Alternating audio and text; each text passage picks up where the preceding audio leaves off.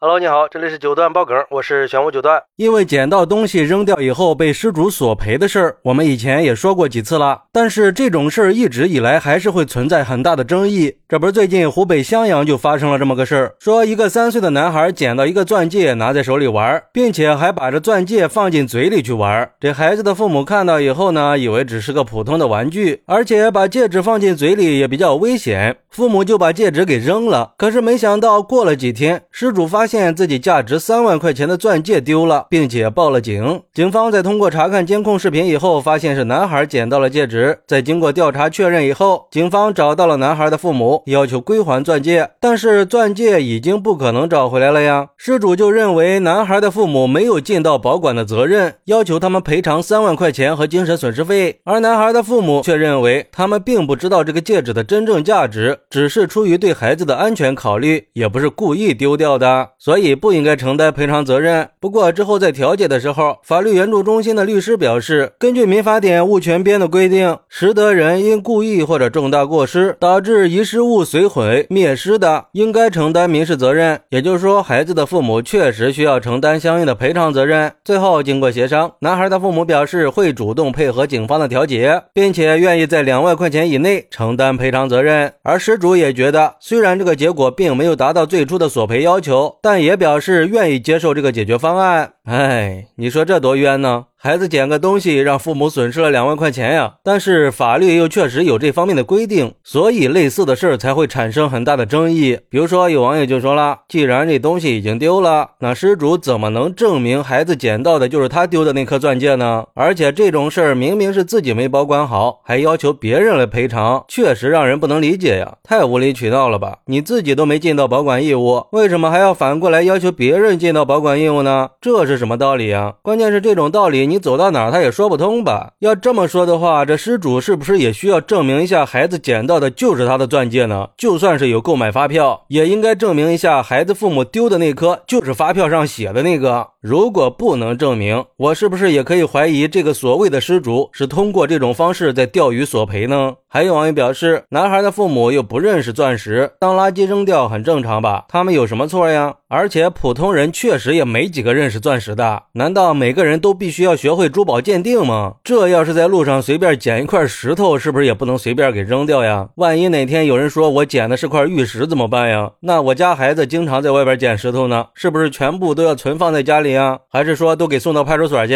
更何况这孩子捡到钻戒本身就是个意外事件，加上孩子的父母也不是故意的，就算要赔偿，这金额也太高了吧？不过也有网友认为，既然捡到了又给扔了，就算你不认识钻石，也不应该随便扔，扔了就得赔偿损失，就当是通过这个事儿给他们一个教训吧。不能轻易的否定和忽视任何事物，并且尊重别人的财产权益。更何况这个是有法律规定的，要知道能制定出的法律规定，那都是有一定道理的，没什么可争论的。但是我觉得呀，即便是有这样的规定，这个事儿还是会引起很大争议的。我觉得面对这样的问题，还是应该寻求一种更公平、公正、更合理的解决方式。因为虽然男孩的父母确实有不对的地方，但是他们并不是故意损坏或者企图盗窃这个钻戒的。所以我觉得失主可以理解并且尊重一下事实，用理性和公正的态度去解决问题，达成一个双方都能接受的解决方案。毕竟在这个事儿上，失主也是存在过失的。我记得以前是有这种判决的，失主也是需要承担责任的。尤其是这个事儿里边还牵扯到了一个孩子，那也就涉及到了给孩子培养正确的价值观和道德观了。这赔点钱那是小事儿，别让孩子从此有了错误的认知，这才是大事儿。好，那你认为男孩捡到钻戒被父母给扔掉以后，需要赔偿失主的损失吗？快来评论区分享一下吧！我在评论区等你。喜欢我的朋友可以点个订阅，加个关注，送个月票，也欢迎订阅收听我的新专辑《庆生新九段传奇》。我们下期再见，拜拜。